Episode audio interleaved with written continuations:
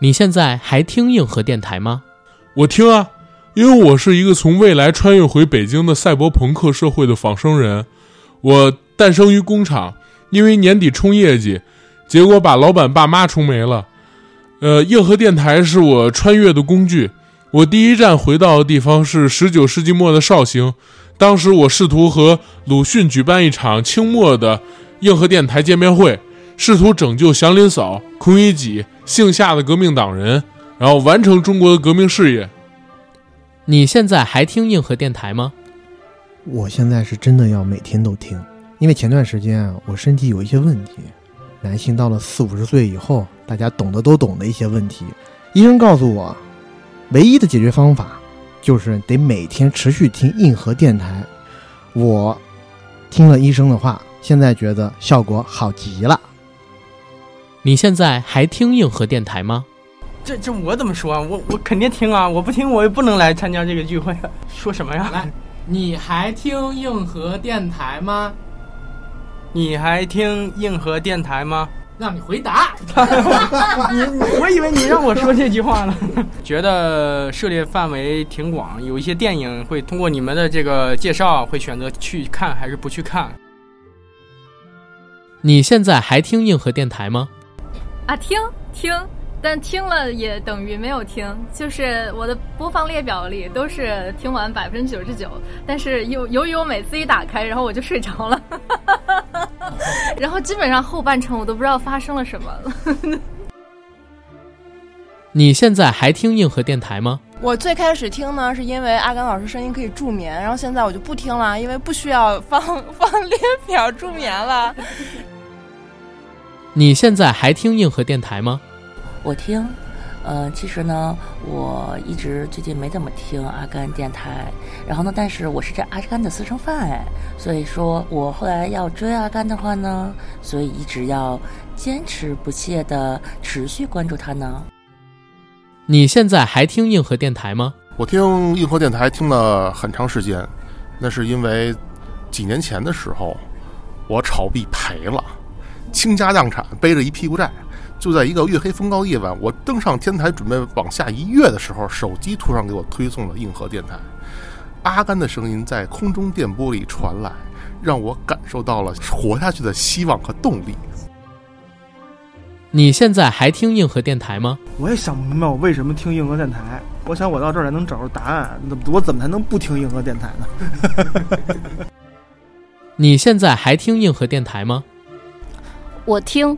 在一个月黑风高的晚上，然后那个司机师傅在听一个电台，然后那电台里面两个男生就一直在那儿说自己以前悲惨的呃恋爱经历，然后就对这两个男生特别好奇，他俩得多差，就经历过那么多被渣的事件，然后对就关注了硬核电台。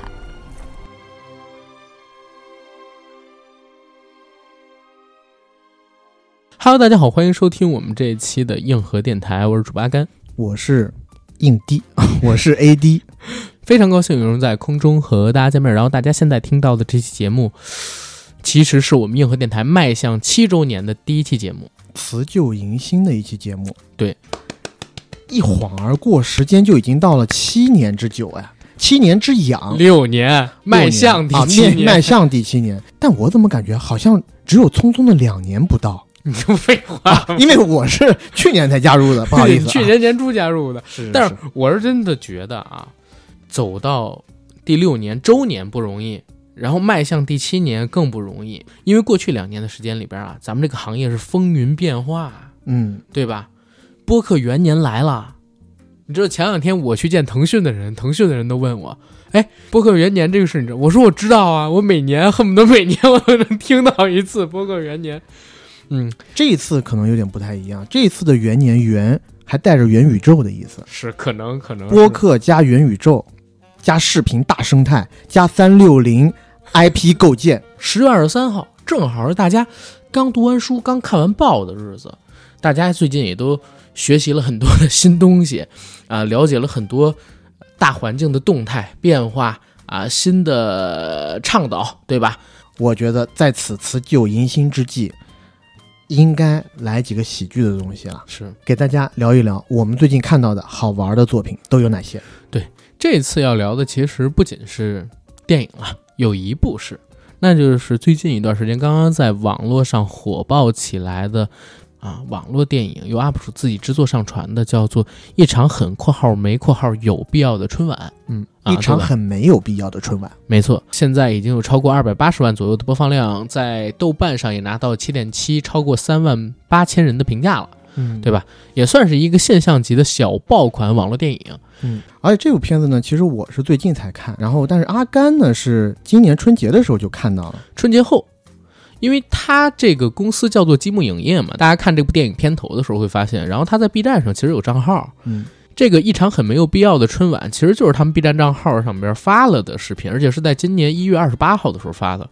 当时呢也上了首页热门，可是二月初的时候，我看它只有十几二十万的播放量，没想到最近这段时间突然火了，变成两百多万播放量。开始我都没觉得这是同一个电影，或者说同一个视频。嗯，我第一次看这片儿的时候，我都没觉得是个电影，我一直觉得就是 B 站 UP 主做的那种恶搞视频。对，嗯包括我来你们家的时候，我不还跟你说吗？我说这片儿居然在豆瓣上边儿它有一个词条页，我都没想到嗯，啊、你是为什么关注到的这个片子？我其实是因为最近两个星期不断的有人在给我推荐这部电影，说这部电影好笑嗯啊，拍的有意思，嗯你可以去看一看。原因是因为这部戏在最近无来由的登上了豆瓣的热门第一。对，十月初的时候到大概十月十五号左右，嗯，我听了我几个朋友介绍以后，点进去一看，我当时还没看到它出场日期，我一看，哎，正经跟一个院线电影的体量是差不多。在第二个呢，又在十月份这个当口吧，反正我当时看到了陈可辛要在国外制成立这个泛亚洲娱乐公司的这个消息以后，我心想，哎呀。难道一出去就有这么强的生产力了吗？马上在几天之内就弄出了一部惊世绝伦的伪纪录片儿那你是想多了。啊！结果想多了啊！但我也是最近才学习了这一部戏剧作品，嗯我觉得可圈可点之处非常的多，多，而且里面的一些笑点呢，我觉得是挺当下的，嗯，嗯，所以特别能有共情。这片子你跟我提完了，我又翻回去重看，发现看第二遍确实还是蛮好笑的。所以在我们正式聊之前，还是先推荐一下我们的听友朋友，如果没有看过这片子的，直接在这个 B 站上边搜一场很没有必要的春晚，就可以搜到免费的啊，不需要 VIP，因为是 UP 主自己上传的。嗯，这个片子成本低廉。人员呢也很不专业，但是哎，很好玩，很有趣，很好笑，所以我觉得这也是它能够火起来的原因吧。对，因为不管怎么样，质量还是作为这个底存在在一部片子能不能被推广开来的基础上嘛。嗯不过我觉得咱也话别说太远了，直接绕回来说电影，好不好？嗯嗯，一场很没有必要的春晚。按照目前豆瓣词条上边给到的一个制作信息，导演呢叫做汪英伦，编剧工作由导演汪英伦和张雨倩共同完成，主演有王赛丽、李灿、张一新、钱进。影片类型是喜剧，然后制片地区跟国家大家要记清楚，它不是在国内拍的，而是在加拿大拍摄的。语言是汉语、普通话与英语。上映日期其实它并没有在院线上映，而是直接网络播映的，是二零二二年的一月二十八号，片长一百零六分钟。剧情简介：这是一部关于春晚和海外华人思乡过年情节的电影。影片记录了一群海外华人为了心中的信念而精心筹备了一场春晚，然而在工作过程中却困难重重，险象环生，发生了一系列令人啼笑皆非的故事。OK，这是这个片子的信息。豆瓣上面这个剧情简介过于简单，你看上去就觉得嗯，好像不是特别有意思。然后阿甘呢，就以一个比较快的速度带大家过一下这个片子，它到底是一个什么样的形式呈现的，跟讲了一个怎么样的故事。电影的一开场其实是一段街访集锦，而且是神街访。央视级别的那种街访集锦，大家都看过什么？你今天回家吃饭了吗？他们这也是一样的，有一个记者对着他所街访寻到的华裔，跟他们说：“你现在还看春晚吗？或者说你来这儿多久了？有多久没回过家过春节啦？”这类型的问题，访到的每一个人都是奇葩。等这段街访结束，影片就正式进入到了故事部分。然后故事部分呢，基本上可以分成两半儿，一半叫春晚的筹备，一半呢叫春晚的举行。那筹备阶段跟举行阶段，其实镜头的主视角都是集中在一家叫做冰糖葫芦娱乐文化有限公司它的团队身上。为什么？因为是这个公司想要在春节来临之际举办一次民办春晚。原因是什么呢？是因为在过去几年时间里边，加拿大当地就没人办华人春晚，已经停办好几届了，因为疫情或者说其他的原因。那作为在海外的游子，心怀一颗赤诚的爱国之心，想要弘扬华人文化，团结当地华裔群体，一解思乡之情，那办一场春晚就是再合适不过的事儿了。他们抱着这个目标跟期待，如火如荼的开始筹备二零二二华人区春晚的一个筹办当中去。但是这场春晚的诞生啊，实在是太不顺遂了。第一个问题就是缺钱。本来这家公司就是一家小公司，举办春晚这么大的一个事儿，虽然只是一民办春晚啊，但你流程毕竟那么多，人家公司想的就是我们一定要先请一个专业的人过来，请一牛逼点的导演，所以斥巨资把公司里边仅有的这些流动资金拿来，请了一个号称在中国晚会导演里边排名第九的不见了导演。可结果这个导演到了加拿大之后就不见了，谁也找不着。所以这钱呢，相当于打了水漂。原本不富裕的家庭更是雪上加霜。所以冰糖葫芦这家公司的领导冰冰立刻派出了贾欣欣，让他去搞招商。可贾欣欣的招商之路也不顺啊。搓坛的第一个赞助商，大名啊，号称是国际美容什么什么公司，但实际上很有可能只是一个面膜微商，顶着欧洲商学院的名头，在微信啊、抖音啊这些渠道上边兜售自己的劣质面膜。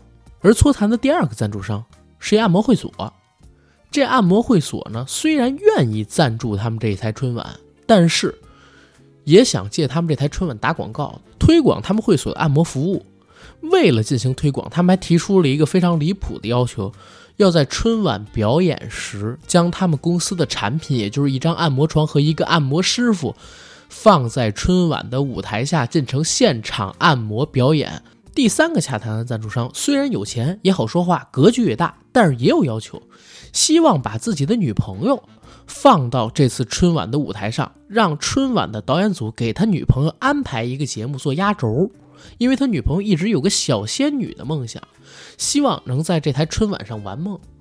这几个要求听上去不是特别的难，但实际上操作起来特别复杂，所以招商的进程啊是一步比一步难。而因为没钱，其他的各个部门也遇到了问题，比如说宣传组，宣传组没钱，请不起设计师给这次的民办春晚设计海报，只能自己顶上，啊，自己设计了三版海报，一版比一版骚，一版比一版浪，一版比一版高，一版比一版提，但是呢，一版比一版难看，最后定下来一版由哆啦 A 梦当中的胖虎为海报主体视觉的海报设计案。还被之前聘请的设计师亲切地问候了父母。不过这些还都是小事儿，真正的大事儿是什么？因为你没钱，所以请不来好的表演嘉宾，没有好的表演嘉宾就没节目啊，没节目怎么办？最后筹备组只好想了一个不是办法的办法，从附近的华人社区里边看有没有报名来我们这台晚会进行节目表演的。那这牛鬼蛇神可就多了。什么研究灵学神神叨叨的凌波丽，跳着新疆吐鲁番民族舞的老姑姑们，背负着家中期待的二流魔术师，在华人烧烤店辛勤工作的饶舌歌手，未满十岁患有社恐症的妙龄少女，自创京剧卖水的传统文化小天才，一个一个全都参与到了这台春晚的表演当中去。而等到晚会开始呢，现场就是一团浆糊，各种突发事件层出不穷。比方说，魔术师的魔术道具桌子，不知道被哪个人把腿儿给碰断了，因为你桌子脆啊。那现场表演魔术的时候，魔术师不能没桌子呀，要不然怎么放道具呀？晚会节目组只好派了他们一员工蹲在这桌子底下呀，当桌腿儿撑桌子。魔术师在上边演，桌子在下边动，什么魔术都穿帮。原本请的老外主持，居然被日本友人当成宠物小精灵给抓起来了。绑走了，没办法来现场主持，只好找在当地华人烧烤店里默默奋斗的嘻哈歌手进行串场。而为了完成赞助商女友变成小仙女的梦想，更是找了两个节目组的工作人员，假扮成黑衣人，在黑幕的衬托下，把大哥的女友抱起来，唱了整首的传奇。突发状况频出，鸡飞狗跳，一团乱麻，就是这场晚会最真实的写照。整个电影也在这混乱晚会落下帷幕的时候结束了故事。我们这期节目。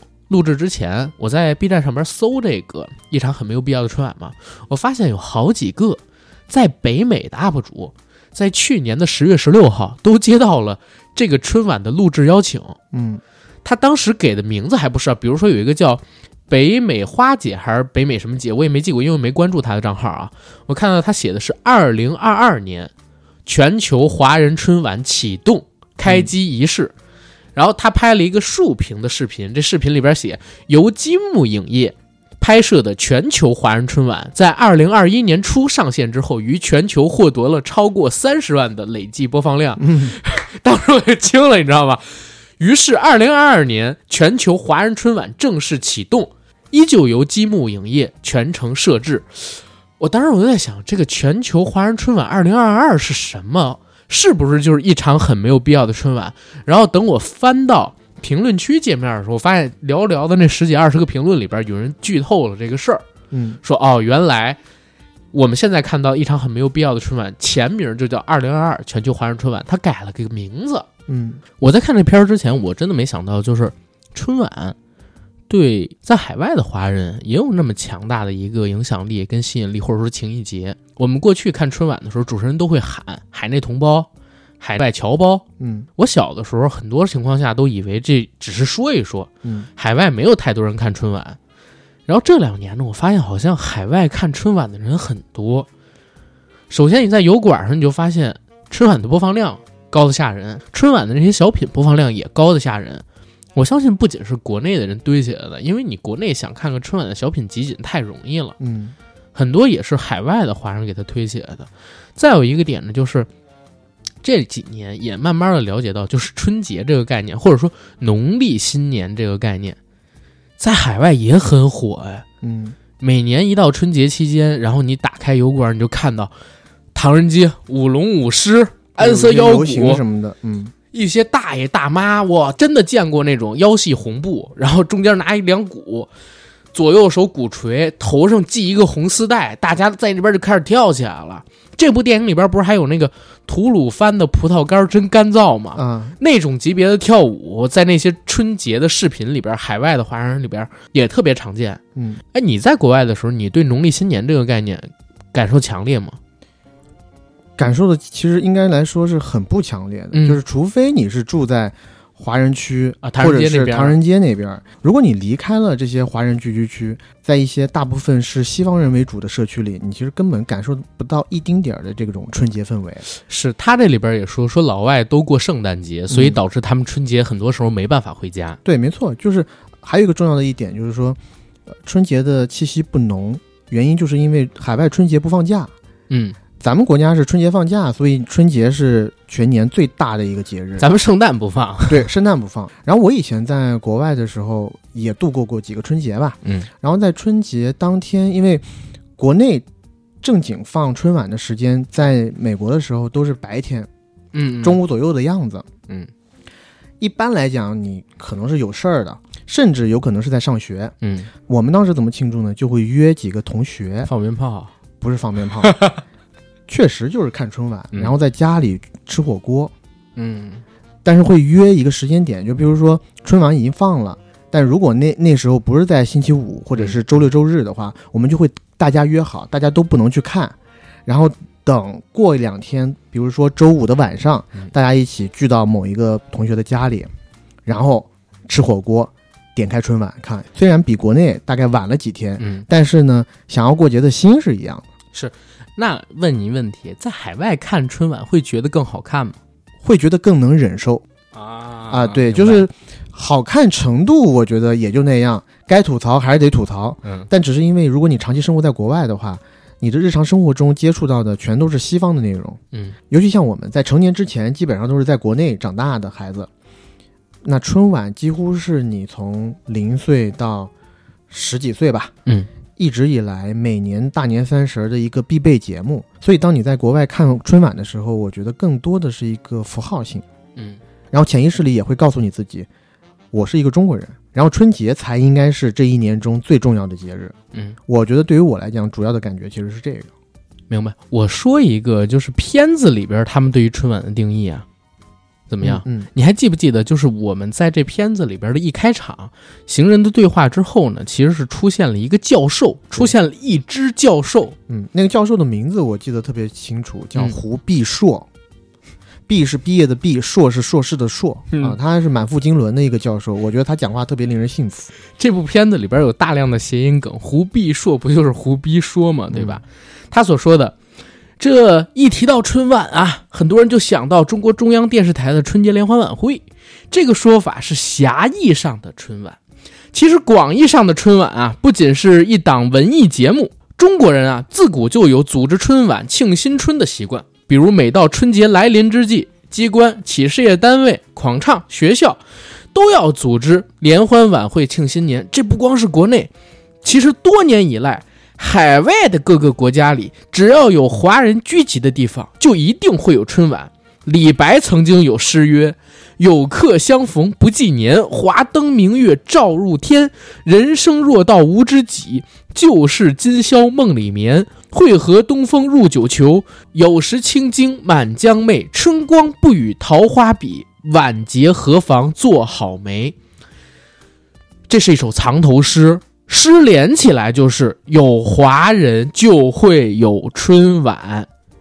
嗯，哇，侯爷，一个文学家曾经说过，春晚是刻在每个中国人基因里的东西。这个文学家叫鲁迅，这话不是空穴来风。一九八七年，苏联的生物学家卡卡米尔乌波尔斯基在对比了上千条人类基因之后，他发现不同地区的 DNA 碱基序列里有一个部分有着细微的差别，而这个细微差别导致了中国人的遗传基因里有着在春季来临之际举办社群文化活动的强烈需求。如果一个地区的中国人超过一定的指标以后，这个隐藏在基因里的东西就会被唤醒，就会想强烈的举办春晚。对于很多人来说，不举办那就憋得慌。我靠，这个戏的编剧简直是人才，居然能把这么无厘头的事儿说的头头是道。而且你看看我刚才念的那些片子里边的台词，如果啊你不是一成年人，没上过什么学，没有太多的鉴别能力，你真以为你真以为这是从哪篇文章上边摘录下来的报道呢？这种伪科学的梗，片子里比比皆是，特别有意思，抓我。没错，对吧？比如说，我当时看这片子，我第一个被惊到的画面就是出现了一个 cosplay 玩家，两个，嗯一个 cos 的是神奇宝贝里边的小智，一个 cos 的是神奇宝贝里边的宝贝皮卡丘。皮卡丘，皮卡丘，而且皮卡丘特别入戏，而且小智还不是我们想象中的华人扮演的 cosplay 玩家，嗯他全程日文，他已经 cos 进去了。嗯，他到究竟是不是日本人？这个咱们存疑。存疑。但是他的日语，就我们现在听到的这个版本而言，虽然我听不懂日文，但是我觉得他讲的挺地道的。他绝对不是像我们在一些看账剧里面听过的那些日语，你的花姑娘的死啦死啦的，或者就八嘎八八嘎嘎路，他应该是一个真的日本人。我在想啊，可能是他们请了当地的一个好友，嗯，然后用中文翻译成英文，给了他一篇稿子，让他用日语再说出来。其实说起来也蛮繁琐的，但是这个对话就给整个影片奠定了一个不着调的基调。可是随着往后看，看到了刚才我们说的那个胡必硕博士，他的一个采访问答，他讲这春晚的意义是什么？中国人为什么要办春晚？上面写着人类行为观察学家、历史学家、考古学家、经济学家、嗯互联网知名情感博主这一系列的 title。最牛逼的 title 是互联网知名情感博主，嗯，是个人就能有的 title。对。而且我听闻你最近不是也要朝情感博主那条路线走一走了吗？串一串。最近没办法，生活所迫，嗯然后来了个活儿，人家想让我去做深夜的知心哥哥。你太好了，这个你到时候就应该把这个节目的名字改成伊甸园信箱二号。目前来看啊，很有可能弄的名字叫哎，算了，不说了，反正是一个非常土的名字。让我猜猜看这个名字，斗胆猜一下。你不要猜，你不要猜。紫丁香园地啊，不是吗？就是紫丁香，好像是在夜晚上开的。某某夜之声啊，那还好，都没有说什么吐泡夜话什 么之类 这种就可以。没有没有没有没有，那那肯定没有。但是说回这个片子，刚才我们不是说到这互联网情感博主胡必硕吗？胡必硕这个名字也是这个片子的一大亮点。为什么像这样的谐音梗非常多？胡必硕就是胡必说。嗯，电影里边还有一个导演叫卜健辽，健是健身的健，辽是辽宁的辽，谐音就是不见了。这导演呢，就是收了钱之后到北美加拿大，哎，跟制片组一联系，说自己找不着路了，走散了，走失了，走丢了，找不着地儿了。然后片子里边呢，管这个节目招商的人呢。叫贾欣欣，贾星星，管节目宣传的人呢，叫肖点滴啊。自我介绍，大家好，我叫点点，你们可以叫我潇潇，也可以叫我滴滴，笑点滴。对，然后这姐妹一一直全程在笑，我特别烦她。我第一遍看的时候，我第一遍看的时候也特别烦她，因为一开始我并没有 get 到肖点滴这个名字的深意，而且她那个介绍的时候一闪而过。谁注意他那名字啊？对不对？就注意他那大脸盘子了。就看到第二遍的时候，看了一下他名肖点滴，哦，知道才知道，因为他叫这名字，所以他讲什么，别人跟他讲什么，他都在笑。我当时还觉得，哎，这个人怎么那么没有礼貌啊？我就心想啊，这个编剧在创作这个角色的时候，是不是有点太过于鲁莽了？嗯，要让这个角色这么的冒犯周围其他的角色，或者说这是一种新兴的冒犯的艺术。然后宣传负责人呢叫钱木佑，就是钱木友，对吧？嗯，没钱啊，因为这整场演出我们最后看下来，大家都知道是在一个人才无、资金少、场地缺，哎，然后配件没有这样的情况下进行的，所以全程就是以一个特别胡逼、特别疯癫、特别神经病、特别奇葩的状态，给我们以伪纪录片的形式展现了。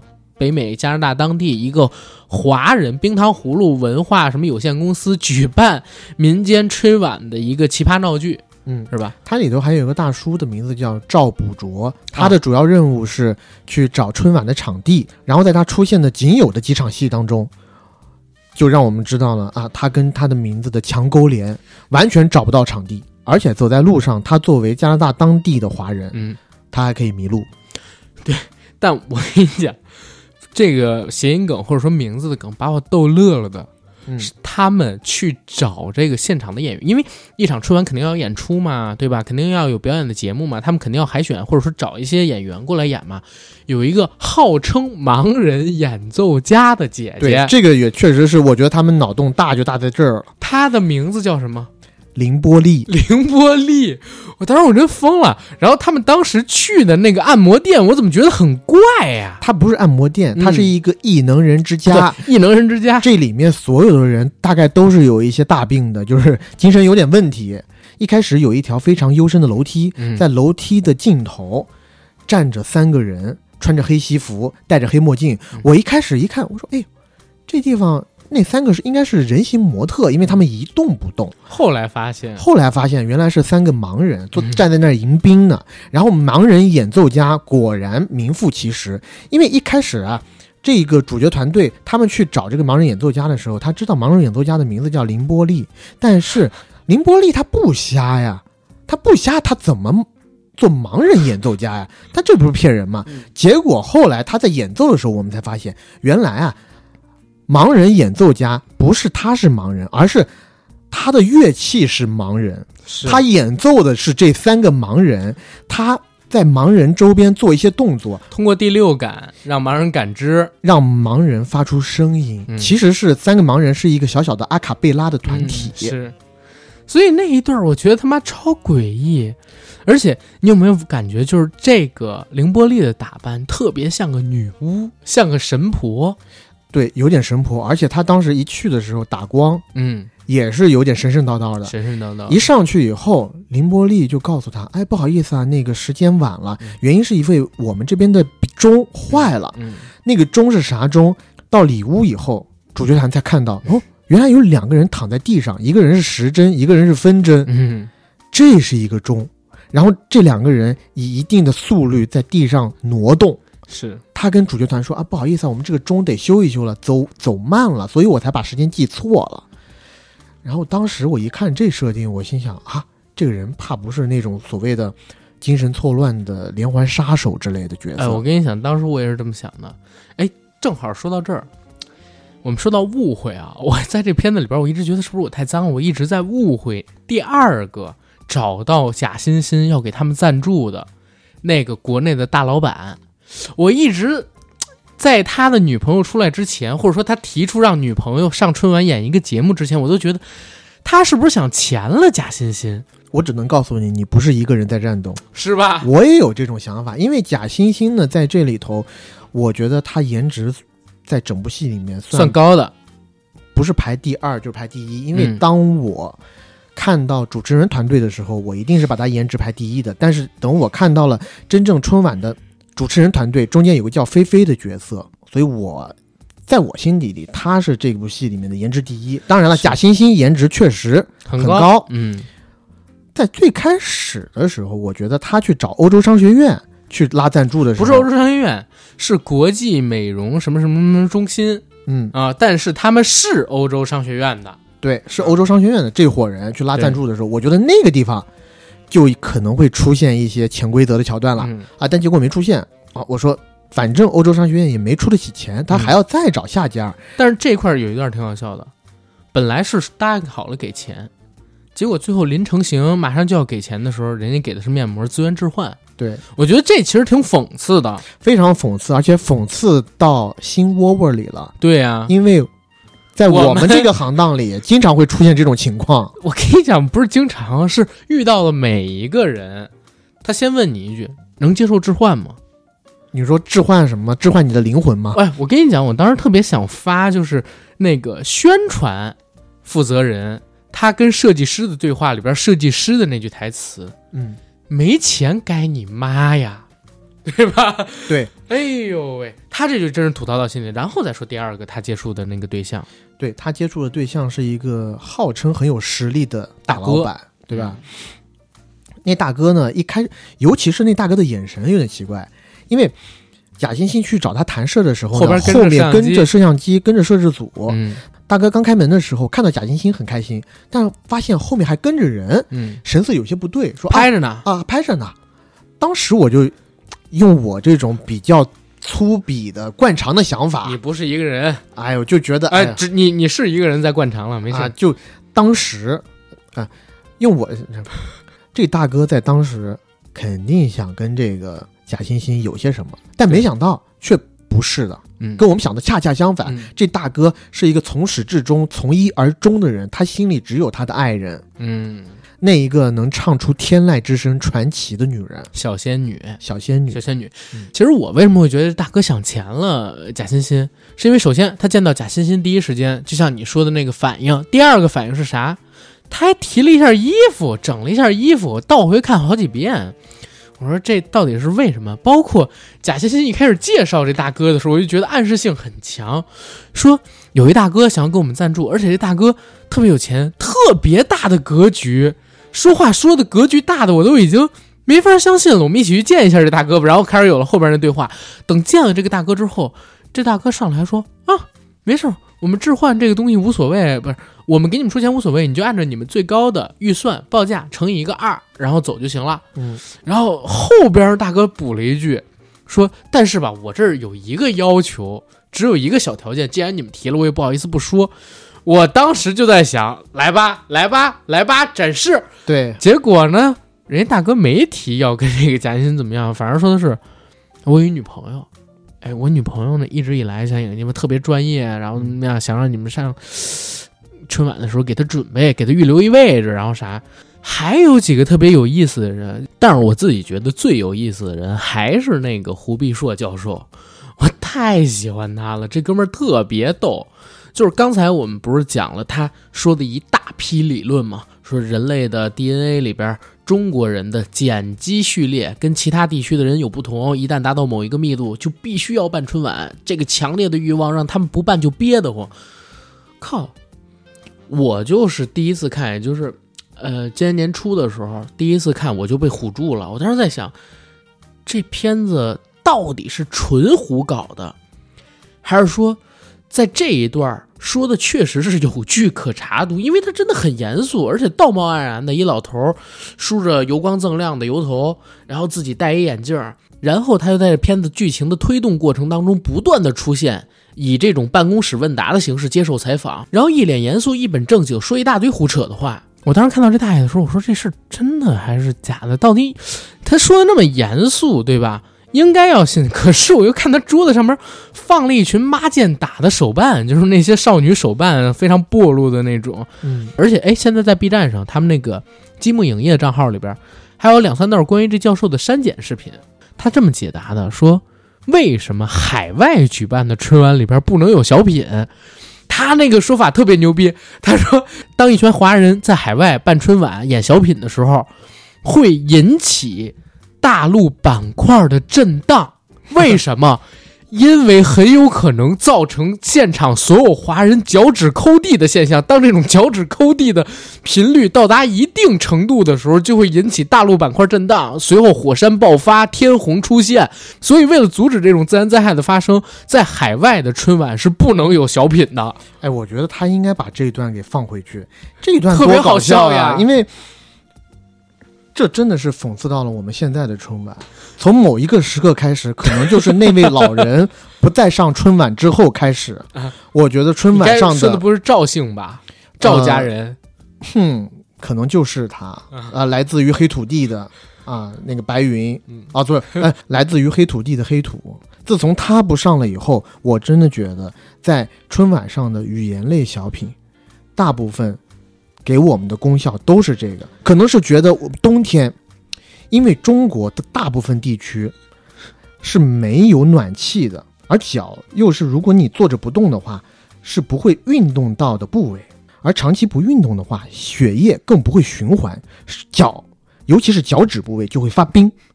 那么我们春晚的节目组就会为我们大陆的朋友量身定做一些节目，让我们脚趾抠地，让我们抠出两室一厅。四室两厅，甚至是五室几厅，嗯，这么大的格局的好作品哇！其实就是为了解决中国人房屋供需问题。哦，你这么一讲的话，又更上了一层楼，更上了一层楼。然后在胡博士那个视频里边，他最后说的是啥？如果非要在海外的民办春晚里边有小品的这种语言类节目，将实行五年以上十年以下有期徒刑。啊，然后还有一个问答是说啥？说海外民办春晚的历史，那个就有点太扯了。嗯，因为从他说从冰河世纪开始就已经有办春晚的历史了，然后贴了几个照片，这几个照片是有一些现代的考古学家指着一面墙上写这里办过春晚简体字的石壁，然后说这儿在八千年前曾经在哪哪办过春晚。我觉得可能删掉这些东西是因为他有点把。本来模糊真实跟胡扯界限的这个博士的对话，变得让你一眼就能看出来在胡扯了。我觉得这个胡必硕博士跟咱们节目有一个共通的地方，嗯，就是我们都很擅长一本道。什么叫一本道？就是一本正经的讲道理，嗯，对吧？我们都很擅长这个。对啊，而且在他说话的时候，我也受到了一些教育。如果我不看他的讲话的话，我肯定不知道鲁迅曾经说过春晚是刻在每个中国人基因里的东西。我也不知道李白曾经有过一首诗，那首诗叫什么？旧时太闲，石旧的旧，石头的石，太太的太，然后陈慧娴的娴。这首诗应该就是用李白诗词生成器生成的。嗯啊，这个界面我都很熟悉。我们以前上高中的时候，好像开始流行起来的，就是用李白的 title 写一首藏头诗，对吧？我没想到这么久远的梗，现在还有人在用，真是爷青回。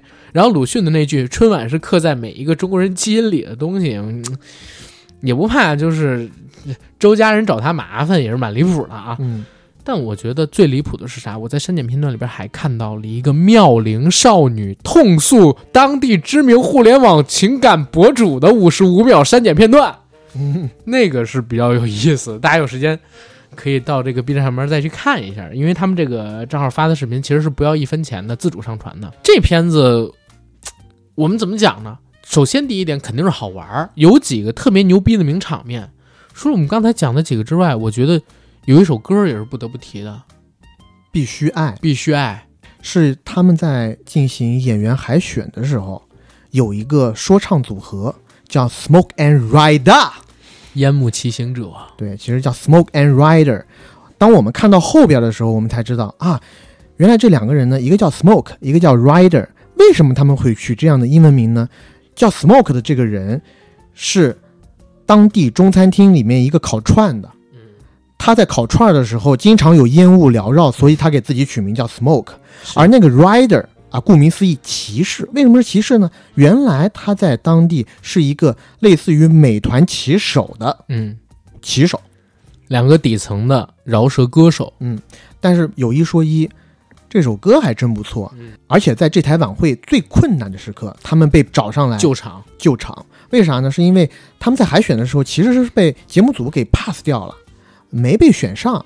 但是因为胡必硕教授说了，中国人的春晚。必须要有中英主持、双语主持，而在他们一开始的组合里是有四个主持人的，其中两个中国人，两个外国人。但是这四个主持人里呢，有两个主持人因为各种各样的原因到不了现场，他们必须要再请两个人，他们就想到了这对 rapper 组合能说会道。嗯，但他们说的话呢都非常搞笑，就是因为有两个正经主持人嘛。他们说的话就是那种我们在电视台节目里面可以看到的话，什么“爆竹声声除旧岁”，那都是文的书面语言。对，但是一到这两个 rapper，嗯，他们全部都是给你 freestyle，全部都是硬压压一些韵。其实开始的时候，我能感觉到他们尝试的把那些什么“爆竹声声辞旧岁”给翻译成，呃，口语化的英语，但是他们俩肯定没到那水准，所以到后来呢，直接就变成。翻译成口语化的中文，先从脑子里过一遍，然后再用 freestyle 给它飞出来，对吧？而且他们在海选的时候有一个段落挺搞笑的，我觉得适合在抖音上传播，也可以给现在这么多的中专 rapper 看一看。但是如果我们俩要模仿的话，得先跟观众们说一声，嗯，哎，不要多想，对吧？然后呢，可能接下来的时间要被冒犯一下，你可以跳过十五秒，因为他们这首歌叫《你 Must Love》。必须爱你，must love；必须爱你，must love；必须爱。对，基本上就是这首歌。对，但是呢，因为他给的歌词呢，其实是你 must love，但连起来以后就很像中文的一句话。嗯啊，所以 N M S L。对，嗯，其实他这个也挺无厘头的哈。你如果你要讲英文的话，就应该全讲英文，you must love，但他非得把 you 改成你。对，所以这个指向性也非常明显，非常明显。而我之前。我之前其实，在说的搞笑的点呢，是因为他们俩 freestyle，他们 freestyle 押韵嘛，其实是要挑战快嘴的，但在海选的时候呢，这两个人的表现都特别差。呈现出来的感觉就好像是除了最后两个字你听得清楚以外，前面那一大段那一嘟噜全都听不清楚。碾碎，对，哔哩吧啦歌词就是原罪。那只有这两段话，只有每句话的最后两个字可以让你听得清清楚楚、明明白白，就很像是现在在抖音上能看到的一些硬压说唱、特别不靠谱的 rapper 啊，又想要出名，但是技术又不达标的样子。就让人看的又尴尬又好笑，我觉得这一段是我特别拿我的点。这一段他们俩确实蛮搞笑，但我没想到他们俩结尾就是等真的救场的时候，还还唱了一首不错的音乐。嗯啊，那歌我还在找有没有这个资源呢，但找不到，应该也是太小了没发表，对吧？也是他们俩人原创的曲子。然后这个片儿呢，我觉得咱俩也别光说它喜剧的地方，因为我觉得除了有趣之外啊。这片子为什么能够突然在十一之间火？包括说在网络上有这么多人喜欢，很大程度上是他点明了两个事儿。第一个事儿呢，就是他让我们发现，OK，现在可能有些春晚真的是为了办春而而办的春晚。嗯。第二呢，是让我们了解到过去的春晚似乎是一个文化的纽带，国外的华人与国内的亲人们。文化上连接的一个纽带，而一场好看的晚会似乎和有没有钱、有没有使用高科技、有没有好的场地、有没有特别牛逼的物料，好像没太大关系。最能够感动你的还是人情味儿。我觉得这个一场很没有必要的春晚，这电影其实是把这两个点给说到了。嗯，你就是说有人情味儿这一点，有人情味儿大家为了这场晚会倾尽全力，你甭管最后呈现的怎么样，嗯，你经过这么多努力，可以把这个东西完成，就是一个很了不起的事儿。是这个其实让我想到了我们中小学时期，其实每年都有类似的这种晚会，每一个班都要举办对六一或者元旦，嗯然后每一个小组或者班上总共有六十几个人，老60师几个人哇，啊，你们多少人？四十人啊，啊，我们那边都很多人，六十几个人还是少的。班上比如说有六十几个人吧，老师以每四个人为一个小组，嗯，分配分配完以后，要让每一个小组出一个节目，这一一下子就有十几个节目了。嗯，元旦如果放假的话，之前那一天的下午就是来做这个联欢会，十几个节目刚好一个下午，大家小朋友吃吃喝喝，然后呃看看节目，讲讲笑笑，完了以后开心的回家，嗯等着元旦过节。嗯，像这种晚，呃像这种联欢会，因为节目都是我们自己斗出来的，其实很多你都可想而知，是都非常的不成熟，非常的幼稚，也确实有一些比较尴尬的成分。但开心是挡不住的，嗯，对吧？跟这些东西其实没太大的关联，还是参与在其中，而且因为有人情味儿，你会因为这个而感动。我还记得好像一五年，当时冯小刚办过一次春晚，你还记得吗？做过一次春晚总导演，嗯，他在开场用了一段那个电影的蒙太奇镜头，就是问很多知名的演员春晚是什么，然后李雪健老师当时说了一句话，说：“哎呦，春晚前十五年亲切，后十五年场面，嗯，对吧？” 我觉得那评价其实挺好的。到现在，我觉得已经是纯场面了，亲切感很难从里边找到，那你就觉得没有那么有意思，没有那么好笑，嗯，对吧？现在有点像是口号式春晚。是有那么点意思吧。然后我们现在看到的这场一场很没有必要的春晚，其实反而是一场很有必要的春晚。最起码今年国庆也没什么片儿，对吧？最近也没看什么好玩的喜剧作品。这部片子让我知道，哦，我们华人群体里边还有这么一帮人，虽然不在国内，虽然也没什么钱，做有意思的电影，在尝试着通过各种渠道给我们看，对吧？嗯墙外开花，墙内香。我觉得也蛮有意思，蛮好玩的，而且是很有必要的，对吧？嗯维护我们的创造力、文化多样性，就靠他们了。这些年轻人，是，但是我觉得我们在结束聊这部电影之前，嗯我还要跟大家分享一下这个节目里面一个特别大的笑点，嗯就是他的那一张海报啊啊。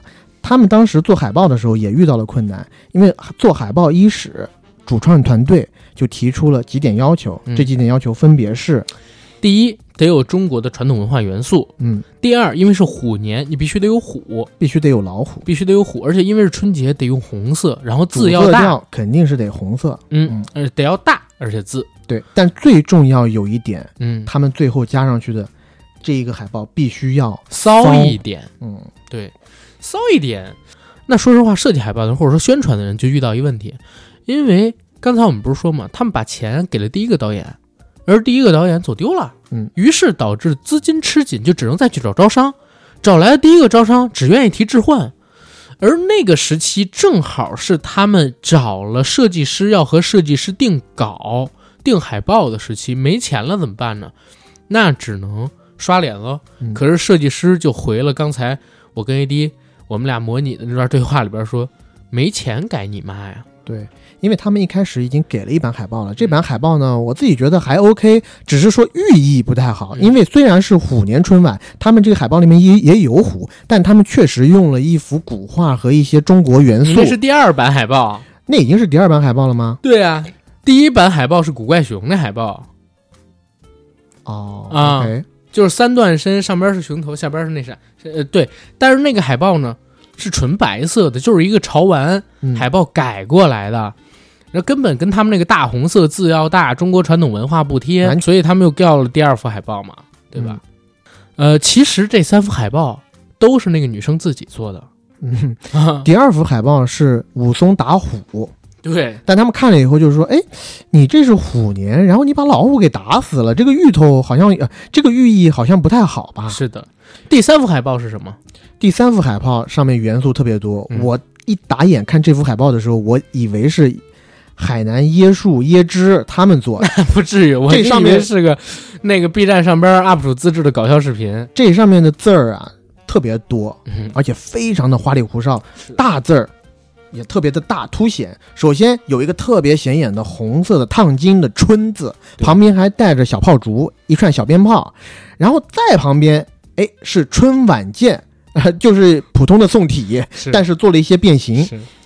下边呢又有用最粗糙的 Word，应该是艺术字体写的“嗯新年快乐”几个字。嗯最重要的是，这个海报上面确实是有一只老虎，但这只老虎是像素极低的一个胖虎，嗯，哆啦 A 梦里的。而胖虎的那个脸，它其实是个表情包来的。嗯，他那表情包呢，就是大家经常在网上见到有一个黑人的，嗯，应该是 WWE 摔跤比赛里边有一个男的黑人的摔跤手，他在把对手摔倒了之后，邪魅的一笑，对，一开始做了非常愤怒的表情，然后结果喘气，过了一两秒钟以后，发现自己憋不住了，开始变笑了。对，把那个脸和胖虎脸 P 到了一起，那个表情包非常非常常见，而下边写了一句话，简直是骚的不像话。嗯，哇！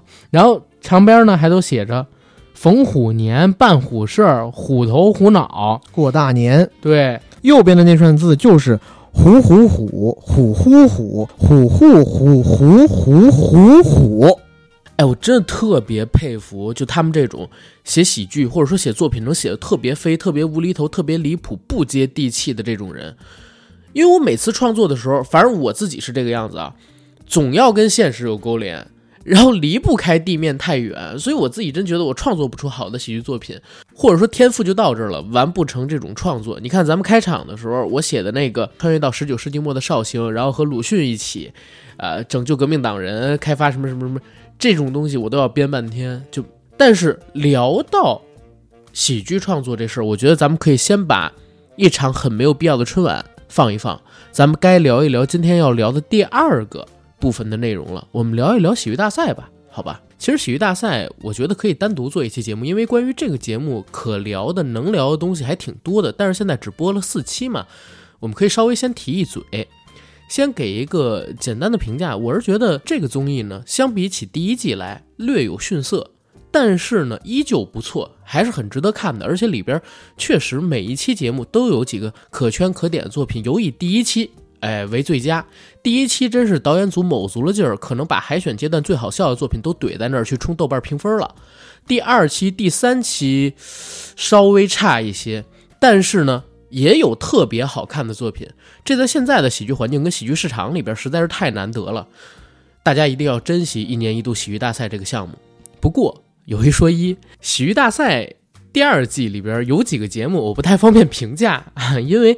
呃，表演这个节目的人呢，是我的熟人，呃，差不多有两到三组我都认识，而且有一些我们线下也见过面儿，然后也聊过天儿，然后也参与过一些活动，对吧？就不太方便评价他们的喜剧作品。第二一个，我觉得喜剧大赛现在已经播到第四期了嘛，这个礼拜因为一些事情它停播播不了。目前看下来，前四期的作品里边能算得上优质的，呃，我自己算大概只有不到十个。当然。回到刚才我说的那句话，有十个在现在这个喜剧市场里边都非常非常难得了，值得大家给这个节目啊一些鼓励。但是可聊的确实也不太多，咱们俩就稍微提几个自己比较喜欢的，而且市场反馈也比较好的，和大家聊一聊，我觉得就行了。其他的一些真的没有必要说，尤其第二期、第三期里边有几个小品，真的是给我看到脚趾抠地抠出三室一厅那种令人发指的尴尬。但是这个节目，如果说还有给我特别大惊喜的，就是土豆跟吕岩那个组合，他们俩现在只做了两个小品在第二季里边，但每一个都特别好笑。我看到现在我最喜欢的作品就是《进化论》，嗯，这个小品他们是抽到了学习这个主题，而且是被迫抽到了学习这个主题。然后我听后台吕岩的采访说，他是因为一句歌词，然后也是在逛动物园的过程当中想到了。进化论这个小品的主概念，这句歌词是“用功读书”，怎么会从我嘴里说出？杰伦的这首歌，因为这首歌扩展成了整部电影，然因为这首歌扩展成了一整个小品。然后在看这小品的时候，我说实话，我发现他他妈的梗太多了。从一开始的牛顿被苹果砸到，导致领悟出万有引力，然后到中间阶段的不断被砸，他了解越来越多的知识，不断的信息涌入他的脑子，嘴里边蹦出各种学科、各种知识、各种台词，再到最后，突然来了一帮已经进化完全、穿着宇航服的猩猩，告诉他们，我们现在要飞上月球，到月球的背面建立我们自己的基地。我当时觉得这个小品太飞了，而且梗极多极密，一个临时抽到的题目就十几天的创作，能创作成这个样子，我太佩服他们俩了。而且以后土豆吕岩一定会很红的。嗯，我是亲眼见证了两个，最起码在呃现场喜剧这个舞台上边的巨星冉冉升起嗯啊！所以大家有时间一定要看一看《进化论》这个作品。嗯，非常非常好，包括他们上一个作品《代号大笨钟》，我也觉得很好。嗯嗯，代号大笨钟那个我挺我觉得挺好笑的。但那个作品也是，我觉得两个作品都给我，呃，两个作品有点不太一样。进化论是让我觉得前面比后边好笑，嗯，就是它的设定很好笑，设定完了以后，你它必须要用情节去支撑，嗯，它后面的情节呢，对于我来讲就有些平，因为它前边飞的有点太厉害了，对，后边推不起来。对，这也是我之前我呃，对，这是我是不是我最近跟别人聊的，就是比如说你有一个故事，如果这个故事是有一个特别飞的主概念的话，嗯通常来讲，这个故事的前半部分会很容易做，嗯因为你在让观众接受你主概念的过程当中，观众是整个被你吸引过去的。但是，一旦观众接受了你这个设定以后，之后就得靠你实打实的情节来推动了。这个进化论，因为它的故事比较短嘛，时间还是比较短，所以它还是能撑得住的。嗯，我只是觉得前面比后面更好笑一点，嗯后面不是说不好笑，只是说没有前面那么的让你耳目一新。前面其实从那个用功读书从我嘴里说出之后，嗯有一小段儿，他其实笑梗就没有那么密集了。嗯然后等到最后，他是不断的被砸，然后另外一个想逃出去，他不逃出去，说越长大越孤单，说越长大越孤单，越进化越不安这一句开始，嗯然后又开始笑点多起来，就是做了一个结尾，中间大概有一到两分钟左右，笑点是没有那么密的。对，嗯嗯，他的那个代号大本钟呢，我觉得恰恰相反，嗯，他是我觉得是后边比前面好笑。一开始吕岩出来的时候，我觉得这这好像是一个特别老套的故事，对。然后呢，也没有觉得就是他抛出了几个梗，我也没有接住，我觉得好像呃就平平。直到他汉斯上校出来的时候，嗯汉斯上校出来了，已经有大概一分钟左右了，我觉得啊，这不就是一傻子的喜剧嘛，对吧？你这傻子的喜剧哪有这么好笑？对，但结果他征服我的应该是当他用德语说出呃，德语加英语加中文，德语加英语加中文，什么什么打本，嗯我是我其实是大本钟先生、嗯那一段的时候，我就爆笑出来，爆笑如雷。哇你居然是在这儿笑的？我我最开始他不是先去发电报吗？吕岩，嗯给自己的上峰嗯啊发过一电报，说我在这边已经进入了什么什么状态，然后我马上就要暴露了。然后这段我是觉得，嗯，没什么太多意思。包括吕岩刚进来的时候也没什么意思。嗯后来我归结的原因是啥？因为他们最开始做的不是代号峨眉峰吗？嗯那如果他还叫代号峨眉峰，你一看就知道哦，他们这改编自潜伏的故事。嗯那如果你你知道他们改编自潜伏的故事，你就容易被带入情节里边去。他们改成代号大本钟，其实最开始这一段就有一点比原来减弱了，嗯但是到后边有几个不错的梗，我是没想到是哪儿。你知道漫才不是一个演没头脑，一个演不高兴吗？对啊，然后不高兴就是负责吐槽的那一位，嗯然后吐槽一定要狠，然后没头脑就是那一位扮傻的那一位。嗯他们这个漫才形式发挥的特别的好，尤其是那土豆，他扮傻子，扮的可太妙了。对，你这一点说的好，就是他扮傻子。我觉得我一开始还觉得傻子不就是傻子吗？我而且我以前最烦的就是这种装傻喜剧。对，装，因为你知道他是装傻，所以你并不会那么共情，而且你也有的人演的不好，你就不会幸福，你会觉得你这个是就是揣着明白装糊涂，没但意思。土豆怎么就傻的那么自然呢？他长得就，你你知道他有他傻到位了，真的是。他之前有一个小品叫《父亲的葬礼》，他那父亲葬礼里边他演母亲，然后他每一次说完话一定要这样，摆出一个字这样站着，然后腿一定要岔开，每说完一句话就要摆一个造型出来。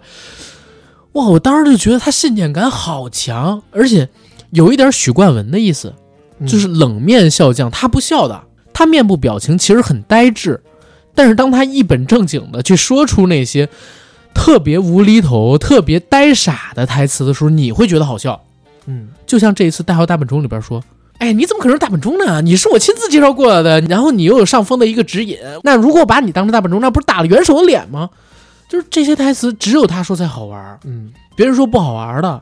而且他自己在震惊的时候，我觉得也特别好笑，嗯就是他排除了种种可能性，而且只有觉得我是了。吕岩也不可能是大本钟。那知道这计划的人又只有两个，吕岩不是大本钟，他没有传递出这个计划，那只有我了。那原来我才是大本钟，对，而我隐藏的太好了，连我自己都瞒忘过去了，我到底是不是大本钟了？是对吧？就那一段表演，我觉得你要是换成其他人的话，嗯，当这句话，因为也没看过其他人表演，但我总觉得好像也只能他他才能演出来那股憨傻的气呃气质。他那个作品啊，其实致敬了最少四个，一个就是潜伏，嗯一个是主角与配角，嗯主角与配角就是那个我代表人民代表党，我枪毙了你、嗯那一段，他其实也有。然后包括他跟吕岩的一些土豆跟吕岩互动，也跟朱时茂、陈佩斯那个互动。然后当时我为什么看那还笑？有一点我特别开心，我小的时候陪我爷爷看戏，嗯。就是他这个作品里边其实有一些是从《红灯记》跟《智取威虎山》里边改段来的，嗯。有一些台词跟动作直接就是从样板戏里边过的，但是他后边他没说自己是改编自样板戏，其实很大程度上我觉得也是因为就是审查的问题，他也没有直说。但是如果你看过《红灯记》跟那个《智取威虎山》的话，你大概能理解是怎么回事儿。然后当时我看到大本钟，我还不知道他原来叫代号梅峰，我就在想，如果这做成一国共的故事，多好玩啊！嗯那个吕岩演杨子荣，然后土豆演座山雕，座山雕说自己是卧底，吕岩说你是大本钟，不是你是包大人和妖，你是包大人，你怎么可能是包大人和妖呢？对吧？你是我招进来的，你又有先遣图作引。如果我说你是包大人和妖，那不是打我自己脸吗？现在你也不是包大镇河妖，但是老一到老八，因为八大金刚嘛，嗯都死了啊！这事儿还有谁知道？只有咱俩知道，你不可能是包大镇河妖，那只有我是包大镇河妖了。我是包大镇河妖，座山雕自己说自己是包大镇河妖，那就多好玩了。所以我当时在想，这如果做成国共的就太有意思了。可惜，哎，还是改成了这个代号大本钟，故国三千里。嗯，嗯，这俩小品是我推荐，你推荐哪个？我其实在里面很喜欢的，其实和评审老师应该是一样的吧，就是少爷和我。啊，因为这个作品呢，一上演的时候，他其实这个作品里面的所有喜剧要点都摆在反差上，他坐在错位上，反差和错位，嗯。然后会让我想起一个我很喜欢的最近的国漫，叫《绝顶》。《绝顶》那个漫画呢，讲的是啥呢？讲的是一个武功冠绝天下的绝世高手，他是一个门派的一门之主，但是他有一个先天的缺陷，就他是个秃子，而且人长得非常的高大魁梧，长得不帅气，嗯，鲁智深那样，呃，类似吧。但他的二当家是一个仙气飘飘，你可以把它想象成是杨逍、杨左使那《样的一个天屠龙记》人物里边杨不悔的爹，一表人才，所以导致一个特别有意思的事儿。你知道，在武林中，嗯，一个新人如果想要出头的话，他最有效率的一件事情就是去找已经成名已久的门派或者高手嗯去挑战他们。是的，所以他这个武林第一大帮啊，经常被人挑战。但挑战者一上门，其实像这个帮的帮主和帮众呢，都是给到这个挑战者足够的 respect，就所有人倾巢出动，包括帮主和二帮主。但是两个人往那一站，挑战者都会说一句话，就是你就是帮主吧，那我就得罪了。但他们指的人全都是二帮主，嗯没有一个人把真正的帮主视为帮主的，觉得长那样，首先太不帅，二他是个秃子，像个打手，五大三粗的，就是个打手，更有可能是这个帮派里面低级打手。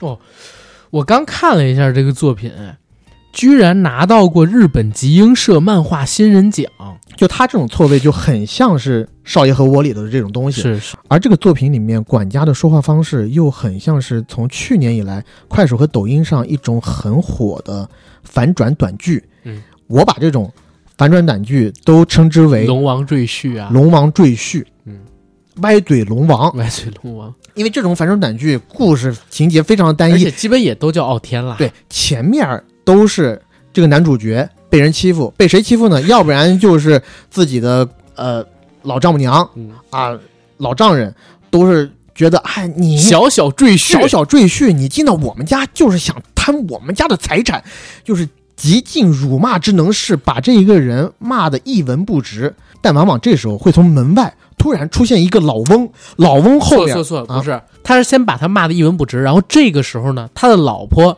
其实要为他说几句。正当此时，家里边的那些长辈立刻要逼着他老婆跟另外一个是，比如苏家或者白家的儿子结婚，你这是第一代了，是吧？然后第二代来老头儿，我操！第二代连他老婆都在数落他。哦，就老婆都在说：“我嫁了你，真是瞎了我的狗眼。然后反正这个时候一定会有反转，先是大门推开，要不然来一老头儿，要不然就是来了一排手拿黑皮箱的黑衣黑超黑超特警，嗯，然后站在他们前，龙王一下全都跪下，然后这个时候男主，我操，他们说他们是要说参见龙王，而在他们没有说出这句话之前，所有包括老丈人啊、老丈母娘，包括他自己的夫人，都会很吃惊的看着那群黑衣人说：“啊，京城白家。或者京城龙家，京城龙家。”对。啊，就是一个特别大势力的人，他们想去巴结，但巴结不上的人，但没想到这么一个巨大的势力，反倒在他的就小小赘婿跟前跪下了，嗯，还说参见龙少，参见龙王，属下来迟，请恕罪。但是这个这种爽感其实有一点点，因为这个太一点点了也。这个管家就说嘛，我叫什么什么龙傲天，龙傲天，他其实如果你看那种就是霸道总裁文学啊，或者说你看网文比较多，你会觉得这个人设特别，或者说他说的这些台词吧，都特别熟悉，因为实在太多了。这期其实都应该找小千来，他一定特别懂。而且他在说，他有几个特定的说辞让我就是看到以后就爆笑，比如讲正常人来说，你让我生气了就可以了，对吧？就表达愤怒，但他不说，他说的是你已经触动到了我的逆鳞，连他自己都把自己称之为九五之尊真龙。这个戏也是，这个戏里边他其实有意思的地方，我觉得就是错位嘛。你觉得最英俊、最帅、气宇最轩昂、打扮的最有气质的那一位应该是少爷，但他偏偏是个管家。嗯，你觉得干啥啥不行，吃啥啥没事儿，戴一副黑框眼镜，梳一个小墨油头，穿长衫，像管家的结果呢，却是少爷本尊。而且这两个人从衣着打扮到谈吐气质都给你做足了反差。是这样，管家的名字叫龙傲天，是少爷您的名字叫我叫刘波儿，而且人家是怎么说的？